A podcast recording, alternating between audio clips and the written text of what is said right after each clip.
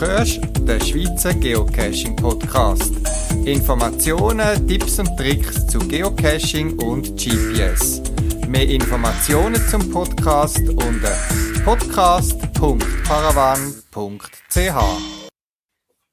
Der erste Monat vom Jahr 2017 ist schon bald vorbei und du hörst die 77. Ausgabe vom Schweizer Geocaching Podcast eben vom Januar 2017.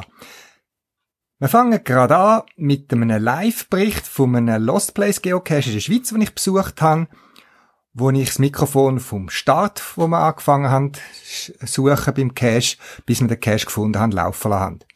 Keine Angst, es ist leider ein schneller Funk gewesen. Man hat nicht groß müssen suchen, obwohl es eine ganz tolle Location war. Es dauert etwa fünfeinhalb bis sechs Minuten. Viel Spaß beim Zuhören. Attisholz, Lost Place. Es ist eine ehemalige Zellulosefabrik, ein riesiges Gelände und in einem kleinen Ecke hat jetzt eben ein altes Gebäude, wo man rein darf, eben ein Lost Place und man kann darüber berichten, eben wieder mit Genehmigung ist. Da gehen wir mal rein durch das große Holz hier.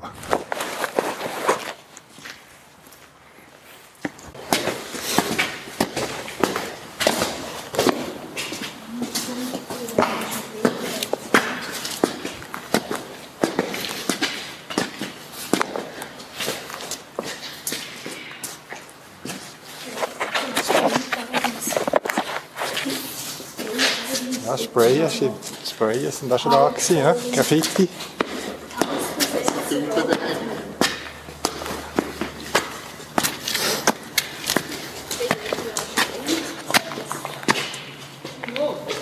Schauen wegen der Löcher im Boden.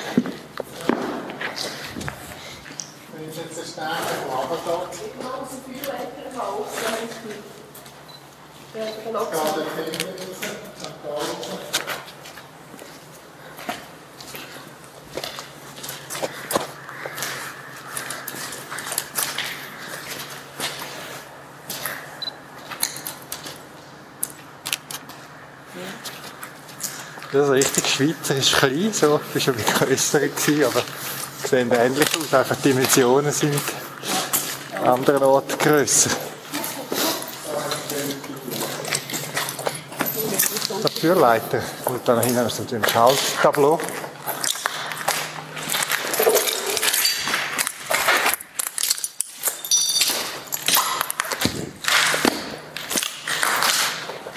Die Schäber, die am Boden liegen. hä?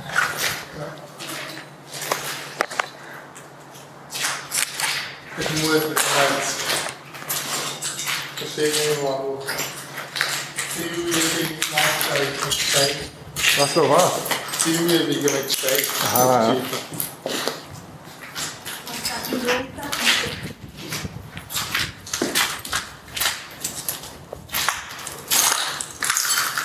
Irgendetwas haben sie dann mit dem Holz gemacht. He?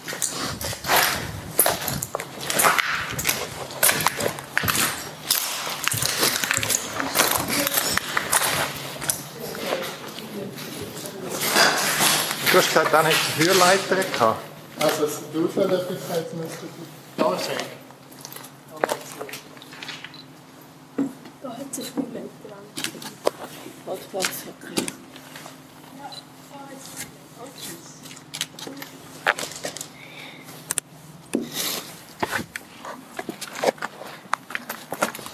Gibt ja einen Grund, warum das Kehr Einstufung so hoch ist. Ja, oder? Ich glaube es, ja.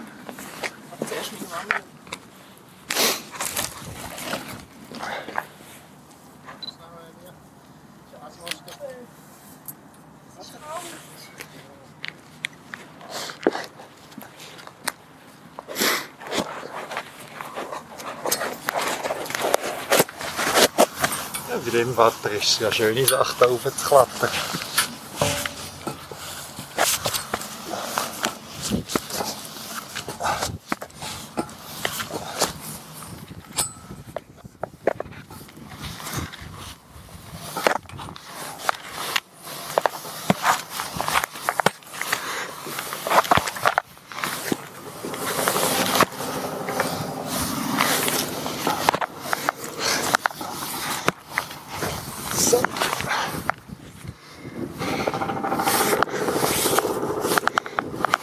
ist ja schwierig mit dem ganzen Material in der Hand. raus.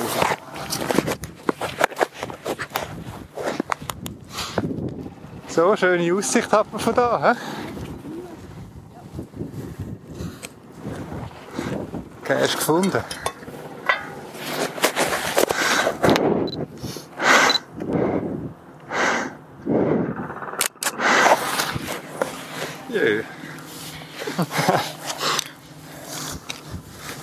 Cash ist gefunden.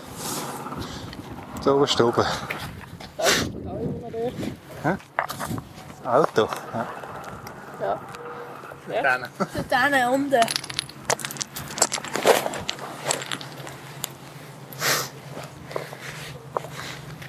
All die Löcher da noch. Der Decke. Neu ausgebaute Lüftungsanlagen.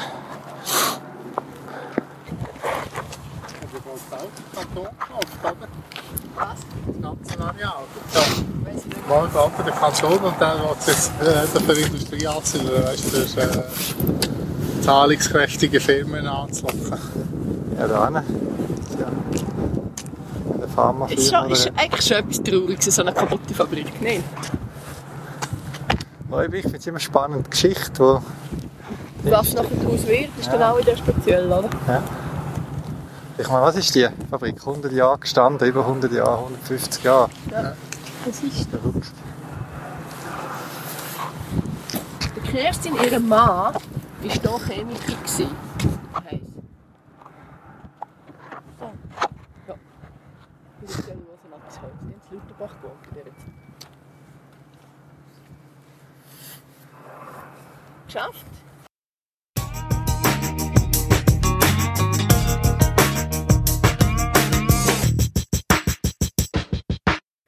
Ihr habt selber können mitlosen. Es ist ein schneller Funk in der Geocache.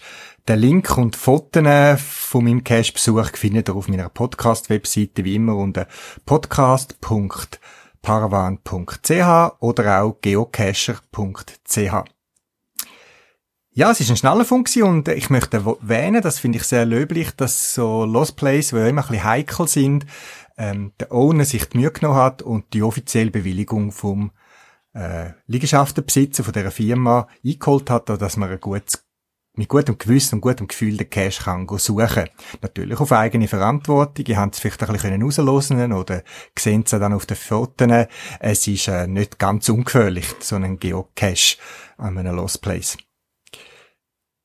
Wie gesagt, es ist ein schneller Funk ähm, ein kurzer Blick auf den Hint, ähm, der ist so kurz gewesen, dass klar war, wo der versteckt war.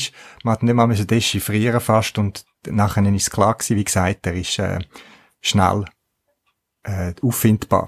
Ist fast schade gewesen, weil wir haben eigentlich das x-fache von dieser Zeit, äh, von dem Moment, wo wir anfangen zu suchen, bis wir ihn gefunden haben, haben wir anschliessend verbracht in dem Gebäude, um noch in die verschiedenen Räume und Ecken hinein zu schauen. Und es hat zwar nicht mehr viel rumgehabt, eben, es sind noch viele Sachen ähm, ausgebaut gewesen, aber es hat noch die ein oder andere Dokumente sind noch rumgelegen und Sachen und Räume und so weiter. Und die habe ich auch spe speziell gefunden und bevor ich eine Taschenlampe mitgenommen. Die hat man nämlich dann dort gebraucht. Und irgendwann ist es dann ein bisschen schade gefunden, dass man aus dieser Location nicht ein bisschen mehr hat können machen Wie gesagt, es ist Sache vom Owner jedem das seine, wie er einen Cash geschaltet, aber wenn man in so eine grosse Liegenschaft, sage ich jetzt einmal, ähm, einfach einen normalen Petling irgendwo deponiert, einfach zum Finden, ist es fast schade, man, man nutzt das Potenzial nicht. Und allein, wo man durch die äh, Räume oben, unten, unten, durch, äh, in unterirdischen Gang und so weiter, rumgelaufen und gestöbert haben, sind uns schon zig Ideen gekommen, um eine kurze, lustige Story ähm, daraus zu machen, wo, wo einem motiviert hätte, auch länger in der Lost Place zu verbringen und ein bisschen mehr zu erkunden, ohne dass es erstens gefährlicher geworden wäre und der Aufwand wäre wahrscheinlich nicht mal so viel grösser gewesen. Wie gesagt, es ist jedem Owner selber überlassen, was er für Cash machen will. Da finde ich es jetzt echt schade, dass man das Potenzial nicht genutzt hat. Aber Schöne, es ist ein Lost Place, er ist in der Nähe, ist in der Schweiz und man kann ihn mit Genehmigung schauen. In Attis Holz, Link und Fotos, wie gesagt, auf der Podcast-Webseite.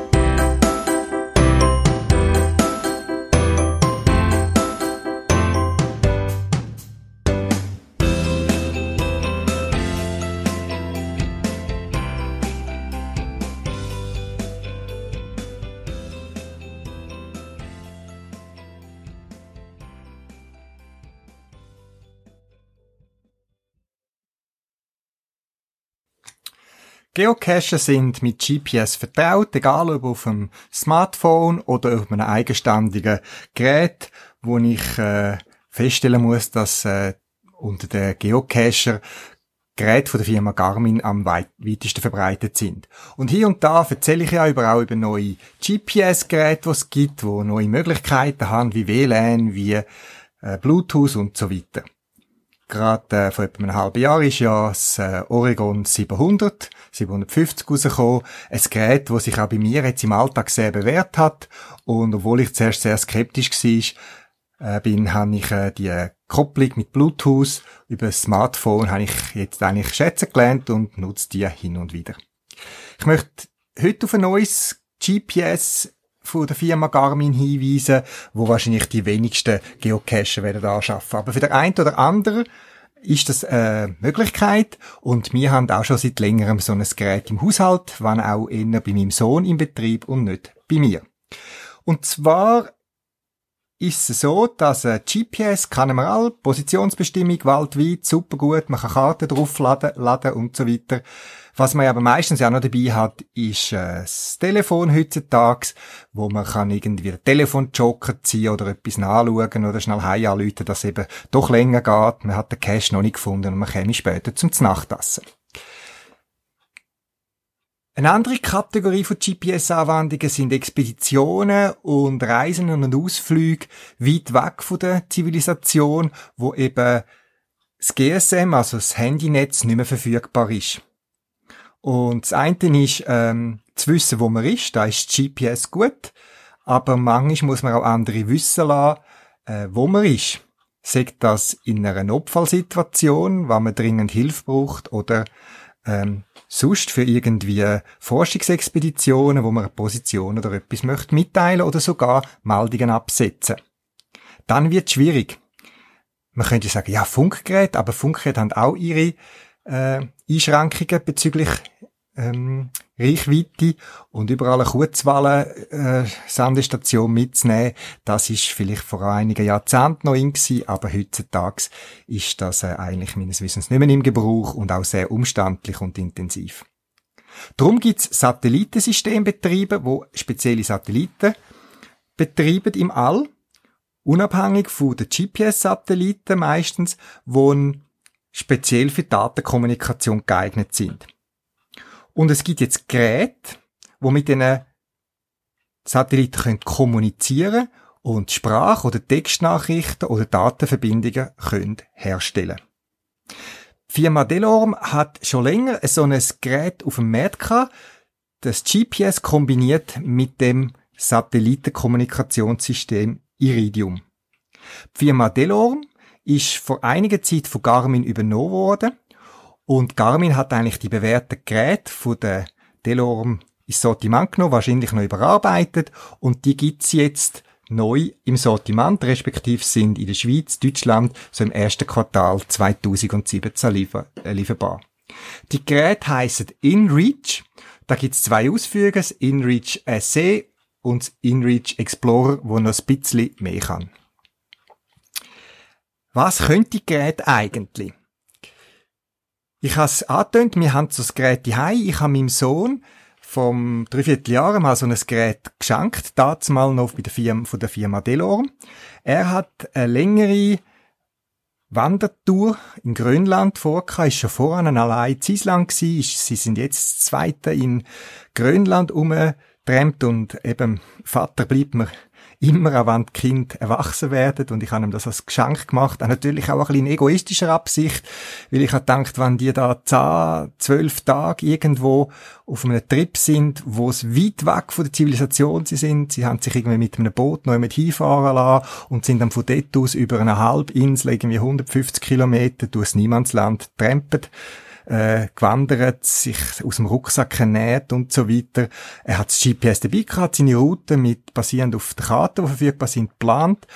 Und ich habe ihm dann eben als übervorsichtiger Papi, vielleicht habe ich ihm auf der Geburtstag so ein InReach geschenkt. Das InReach ermöglicht Folgendes. Man muss das Gerät registrieren. Man ist dann so wie Abonnent, so wie man auch Handy-Abonnent ist.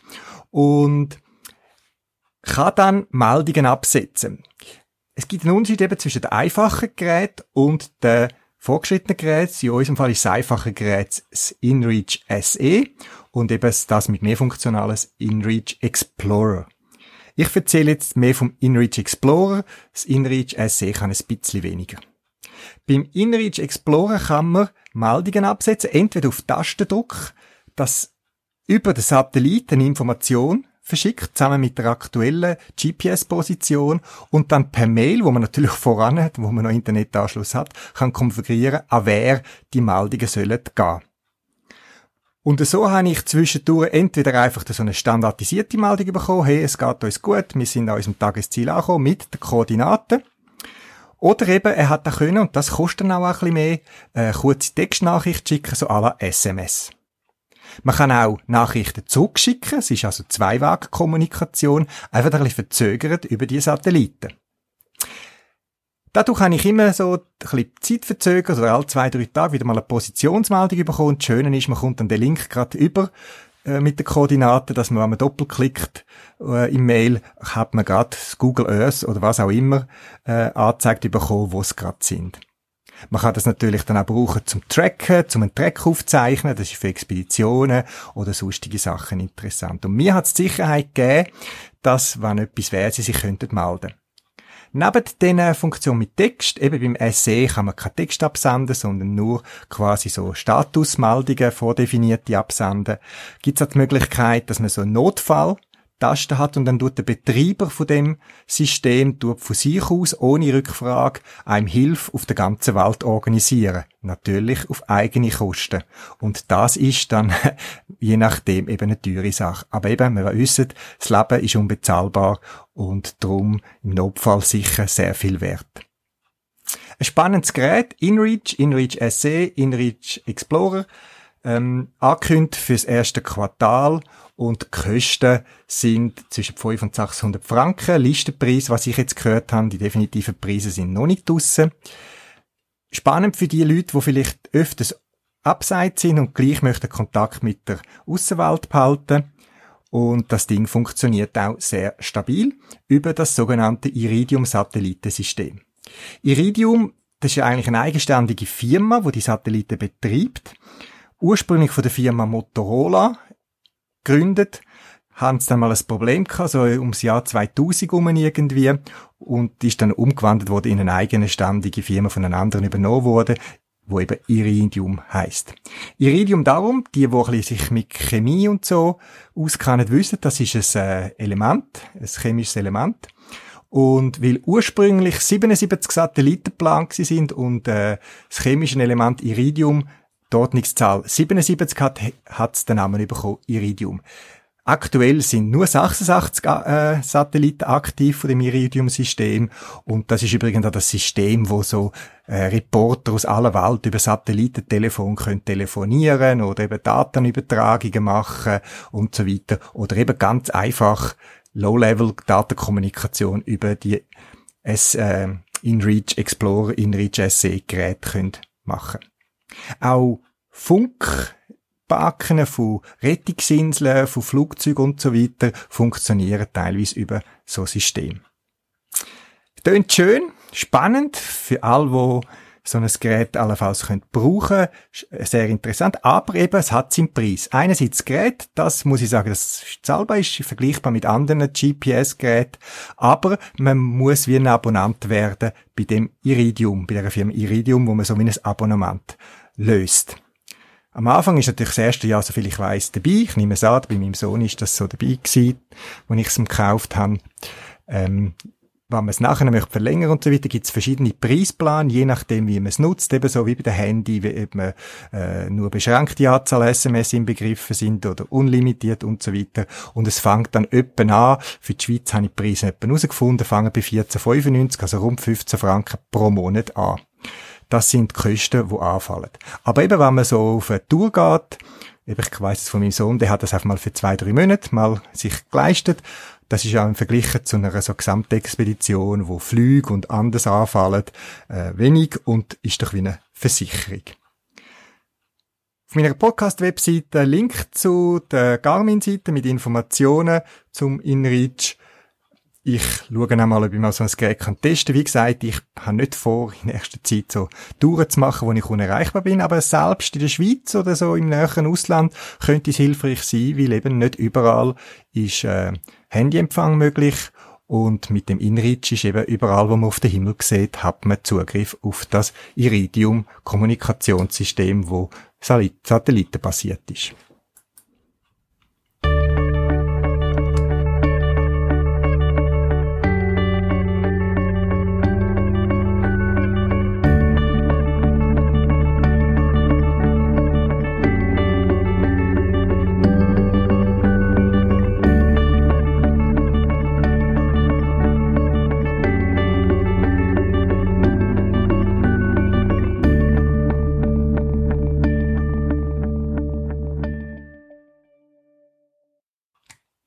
Die meisten von uns teilen das gleiche Schicksal momentan.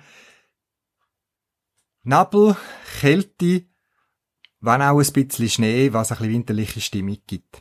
Aber es ist sicher nicht gerade das Wetter, wo es einem täglich sehr, sehr lang reist, dass man rausgehen kann, geocachen und trotzdem ist Geocachen für mich die Motivation, auch bei so kalten, nebligen Temperaturen und Wetter vorauszugehen. Luft zu tanken, zwischendurch vielleicht der ein oder andere Sonnenstrahl zu erhaschen oder mal ein bisschen weiter zu reisen und über den Nebel zu gehen. Für mich ist das eine tolle Motivation. Unter anderem habe ich ein paar ganz tolle Geocaches gefunden, auch wieder über Tipps von anderen Geocachen. Man kennt ja nicht alle Geocaches in der Schweiz. Und gerade, als ich mit den Freunden da in den Lost Place gegangen bin, haben sie mir gesagt, oh, wenn du in der Nähe bist, musst du unbedingt noch den und den und den machen. Haben mir nicht zu viel verraten. Und, ähm, es sind wirklich ganz tolle Caches gewesen, wo ich muss sagen, da haben sich auch noch etwas überlegt, haben Herzblut, Energie und Arbeit investiert, um ein tolles Cache-Erlebnis zu bieten. Und das sind so die Aufsteller vom Tag, also neblige, äh, Mittelland, Januar, Februar Tag. Ich bin auch bei meinen Caches vorbei, wo ich gerade in der Nähe war, bin, schauen, wie es denen auch im Winter geht. Und bei einem bin ich gerade ein bisschen enttäuscht worden, so Anfangsjahr, wo ich haben müssen sagen, mm, das sind so die Momente, wo man nicht so Freude hat als, als Cash-Owner. Einer von mir, wo an einem, ich sage jetzt mal, in einem touristischen Punkt in der Nähe platziert ist, aber sehr gut versteckt und eigentlich mögelsicher, bei dem habe ich etwas festgestellt oder mehrere Sachen, die ich nicht toll gefunden habe. Das eine war, mir ist immer ein Anliegen, dass Kinder auf ihre Rechnung kommen und ich versuche möglichst immer grosse Cashbehälter zu platzieren mit Tauschgegenstand drin. Und gerade der Cash eben an einem touristischen Punkt in der Nähe von Zürich, tue ich immer reich bestücken. Ich sammle auch von verschiedenen Orten Tauschgegenstände, die auch attraktiv sind und nicht einfach irgendwie billige Sachen sind und tue die rein. Und ich bin immer enttäuscht, aber das ist nichts Neues, das kann ich seit x Jahren zunehmend, dass die Cash richtig gehend plündert werden. Vor sechs Monaten habe ich dort wirklich eine prall gefüllte Kiste hinterlassen. Es ist fast, es ist wirklich eine Latchbox. Und das eine ist ja fair duschen, das heißt, man nimmt etwas raus und tut etwas Gleichwertiges oder Höherwertiges rein oder duscht nicht. Das ist die eine Sache, die ich festgestellt habe. Aber das andere ist, dass der Begriff Duschen scheinbar nicht mehr so bekannt ist. Duschen heißt, man tut etwas rein tun und man nimmt etwas raus. Und bei mir habe ich das Gefühl gehabt, es ist äh, vor allem das Rausnehmen und irgendwie ist das vergessen gegangen, dass man auch etwas muss reinlegen, obwohl das Gegenstände sind, wo man gesehen hat, das sind nicht irgendwie billige Kugelschreiber oder irgendwie so Giveaways, wo man da hampfelweise bekommt. Ja, manchmal ist ein bisschen enttäuschend, eben gerade auch für Kinder, denke ich, wenn sie dann nichts haben, oder eben, ich mag mich noch an meine Kinder oder andere Kinder, die ich ab und zu mitnehme zum Cashen, denken, die wirklich äh, ihre Cashentaschen haben und Sachen drin haben, wo sie wirklich können tauschen, tauschen, tauschen und die Eltern auch drauf schauen, dass das fair passiert, auch so ein bisschen erzieherisch äh, Anblick. Und ja, bei meinem Cash ist jetzt das wieder einmal, nicht zum ersten Mal, sehr schlecht gelaufen. Und das immer die Momente, wo ich sage, ja, warum man so eine große Kiste, irgendein Petling oder so, würde es auch tun. Aber andererseits habe ich ja immer wieder auch gute Erlebnisse selber als Cash-Owner und möchte das auch anderen bieten und so werde ich versuchen, das weiterhin so zu handhaben und die Hoffnung nicht aufzugeben. Ein anderes Thema ist der Cash, wo eigentlich immer gute Loks überkommt. Eben, eigentlich macht er mir als Owner Freude. Ist, ähm, dass er nicht so gut getarnt wird. Und wir wissen es alle, auch an Ort, wo, wo, wo, wo man sagt, okay, da kommen nicht so viele Mögels vorbei und so weiter, sollte man einen Cache doch wieder etwas so tarnen zurücklassen, wie man ihn angefunden, angetroffen hat, das, oder sogar besser. Und da bei meinem Cache habe ich auch gefunden, mm, die haben dann einfach fast zurückgerührt irgendwie und sich nicht darum kümmern, äh, wie der noch ein bisschen muss zugedeckt werden man kann natürlich auch so tarnen, dass man sieht, dass dort etwas tarnet ist. Das gibt's auch. Aber allein ein bisschen Laub drüber rühren oder irgendwie Holzrinde, wo ich immer genug versuche, in der Nähe vom Cache zu deponieren, ähm, das ist nicht gegangen bin jetzt ein bisschen überlegen, ich habe jetzt eine neue Lösung, wo ich vielleicht eine halb fix montierte Tarnung habe, wo man nicht kann verlieren oder wegrühren oder abrutschen. Muss schauen, sobald ich wieder mal in der Nähe bin, gehe ich dort vorbei mit deren Idee. Und das andere ist, mich freuen immer die Logs, wo ich ein bisschen etwas rausgespüre von dem Cache-Ausflug, was die Leute hingeführt haben vielleicht, was sie erlebt haben, irgendeinen Kommentar dazu. Und ein Kommentar muss nicht immer äh, sagen, wie super ein Cache ist, es kann auch etwas kritisch sein. Da lernt man ja auch dazu, was mich wirklich enttäuscht als Owner. Und da tue ich jetzt äh, ziemlich konsequent auch andere Cacher äh, Rückmeldung geben. Das ist, wenn man einen Cache findet, der wirklich Aufwand gehabt hat, auch bei anderen Caches, nicht nur bei meinen, und man schreibt einfach TFTC, äh, finde ich das ein bisschen schade. Nicht jeder ist ein, Schreib, äh, ein Schriftsteller, nicht alle schreiben gern, das kann ich auch, aber äh, zwei, drei Worte oder so ein halb vorgefertigter Satz ist auch ein Respekt und auch eine Entlöhnung für die Owner. Wie gesagt, ich habe es angetönt, äh, wenn ich so einen Cache-Eintrag oder ein Log überkomme, dann schaue ich mir schnell den Owner an. Man kann ja da bei der Logmeldung ganz einfach draufklicken. Und gerade auch, wenn ich sehe, es sind neue Cacher und so weiter, wo erst ein Dutzend Cache gefunden haben, wo vielleicht auch die Erfahrung noch nicht haben, vielleicht noch nie an einem Event gewesen sind, denen schreibe ich dann einen netten Text, wo ich ein bisschen erläutere, warum es schön wäre, wenn es mehr als nur ein Wort würden schreiben. Wie Sie sehen vielleicht auch die ersten zwei, drei Cache und haben so Kurzlog, so irgendwie Petroling am Strassenrand, wo ja, wo man kann verstehen, wenn die Logs so gut sind und versucht dann darauf hinzuweisen, dass äh, jeder Cash-Owner tut auf seine Kosten und äh, seine Zeit und mit seiner Freude so Cash für andere machen und das Log ist eigentlich das einzige Dankeschön oder der Lohn, wo man überkommt dafür und darum freut man sich über ausgiebigere Logs. Das ist ein paar Feedback zu den Caches, die ich gefunden habe. Wie gesagt, wenn ihr jetzt einen planet, eine gute Zeit zum Cash zu verstecken, gerade auch bei uns im Shop nach dem, nach dem Inventar und so weiter, haben wir wieder diverse Sachen aufgestockt, nachbestellt und die Lager sind wieder voll, dass man äh, kann äh, Cash verstecken. Gerade auch jetzt die Metallboxen mit Zahlenschloss eingebaut, wo sehr einfach machen, einen Zwischenstage oder sogar ein Final zu gestalten. Die sind jetzt wieder ab Lager lieferbar für all die, die x-mal nachgefragt haben, wann ich die wieder am Lager habe. Also sind wieder lieferbar und von meiner Podcast-Webseite findet ihr direkte Links zu diesen Behältern.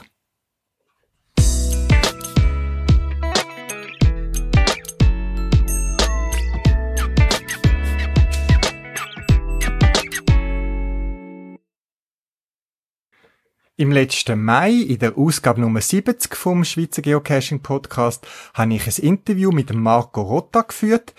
Er ist Geocacher und dran ein Buch zu schreiben, ein Jugend- oder Kinderbuch, wo das Thema Geocaching aufnimmt. Das ist nicht ein Geocaching-Führer oder eine Einleitung, sondern äh, das Geocaching ist äh, ein Teil von der Geschichte, wo durch das Buch durchführt. Es ist aber dort noch in Arbeit gewesen. Der Marco ist gerade Vater geworden, mag ich mich noch erinnern. Aber jetzt ist es soweit. Jetzt ist auch sein Buch geboren. Und er hat das Buch auch in einem Radiosender können vorstellen und statt lang darüber zu berichten, hören wir jetzt den Teil von dem Radiosender vom ERF, wo er Auskunft gegeben hat zu seinem neuen Buch. Live Channel. Radio fürs Leben. Vielleicht haben ihr es auch schon mal ausprobiert oder ihr sind sogar schon richtig angefressen. Geocaching. Die digitale Schatzsuche, wo man mit dem Smartphone oder einem GPS-Gerät einen Schatz sucht. Auch der Margot Rotta ist ein begeisterter Geocacher. Die digitale Schatzsuche hat ihm so angetan, dass er ein Kinderbuch darüber geschrieben hat. Cash Hunters, die Jagd nach den sieben Siegeln. Das Buch ist jetzt gerade frisch rausgekommen. Die digitale Schatzsuche Geocaching ist das grosse Thema im Kinderbuch von Marco Rotta. Cash Hunters, die Jagd nach den sieben Siegeln.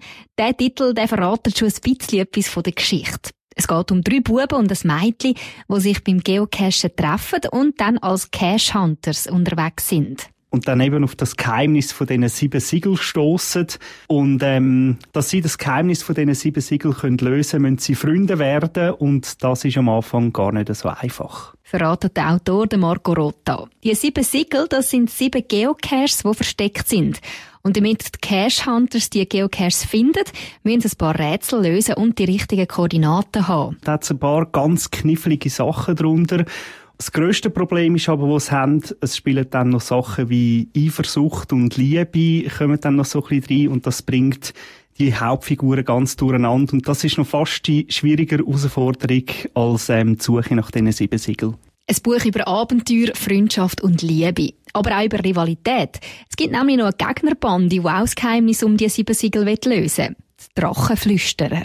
Plötzlich hörte er Fahrräder, die knirschend über die Steinchen des Waldwegs fuhren, direkt auf die Brücke zu. In Deckung! Die beiden Freunde versteckten sich unterhalb der alten Brücke, dort wo die Bretter am dichtesten lagen. Zwei Personen hielten mitten auf der Brücke an. Durch die Löcher in den Brettern erkannte Kabuki Nemirna und ihren jüngeren Bruder Duracell. Natu sah ihn an und seine Lippen formten lautlos Drachenflüsterer. Ob die Cash Hunters die sieben Siegel noch vor den Drachenflüsterer finden, das verratet Marco Rotta natürlich nicht. Dafür gibt er uns Einblick in seine Lieblingsszenen im Buch.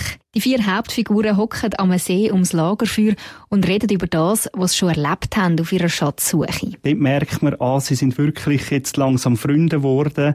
Äh, sie sind so ein bisschen auf der gleichen Wellenlänge und gleich merkt man, mh, hm, es ist doch noch nicht so, wie es sollte sein ähm, schöne Stimmung, aber eben gleich hat es noch etwas, wo, wo noch nicht ganz so perfekt ist. Die Geschichte über die Cash Hunters ist übrigens fest inspiriert durch die eigene Leidenschaft fürs Geocachen. Und die vier Hauptfiguren gibt es auch im wirklichen Leben. Das sind äh, Kinder von, von der Jungschen, wo ich war. Und ähm, zuerst sind wir einfach etwa ein Jahr lang einfach mal zusammen geocachen. Und viele von diesen Erlebnissen, die wir dort gemacht haben, auf diesen Geocaching-Ausflügen, äh, sind dann wirklich auch ins Buch eingeflossen. Cash Hunters, die Jagd nach den sieben Siegeln, ist für Kinder ab 10. Besonders liegen dem Marco Rotta die Kinder am Herz, die eigentlich nicht so gerne lesen. Das ist für mich ganz ein besonderes Zielpublikum, Kinder zum Lesen animieren, die vorher gefunden haben, nein, das Buch nehme ich sicher nicht in die Finger.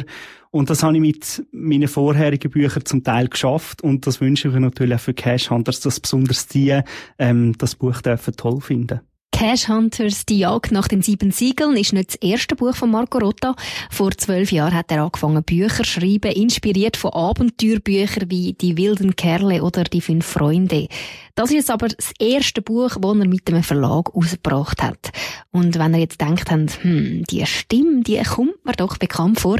Der Marco Rotta ist Redakteur bei Live Channel. Ihn gehört die Rahmung in den Live News und den Beiträgen im Info. Sein Buch Cash Hunters, die Jagd nach den sieben Siegeln, ist ganz neu im SCM Verlag rausgekommen. Den Link zum Bestellen haben wir bei uns livechannel.ch. Ja, und den Link zum Buch findet ihr natürlich auf meiner Podcast-Webseite.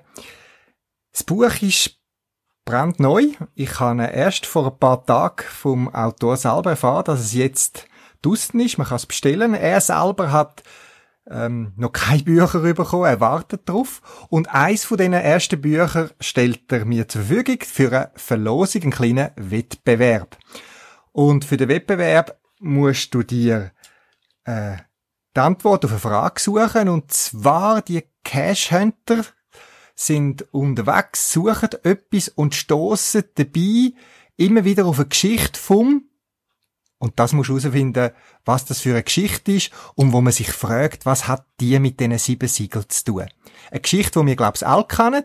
Äh, du musst ein bisschen recherchieren und mir bis am 15. Februar muss ich das per Mail haben auf äh, podcast.paravan.ch und es gibt eine Verlosung eben von dem Exemplar Cash Hunters. Brandneu und frisch aus der Druckerpresse. Bis am 15. Februar 24.00 muss die Mail bei mir eingetroffen sein.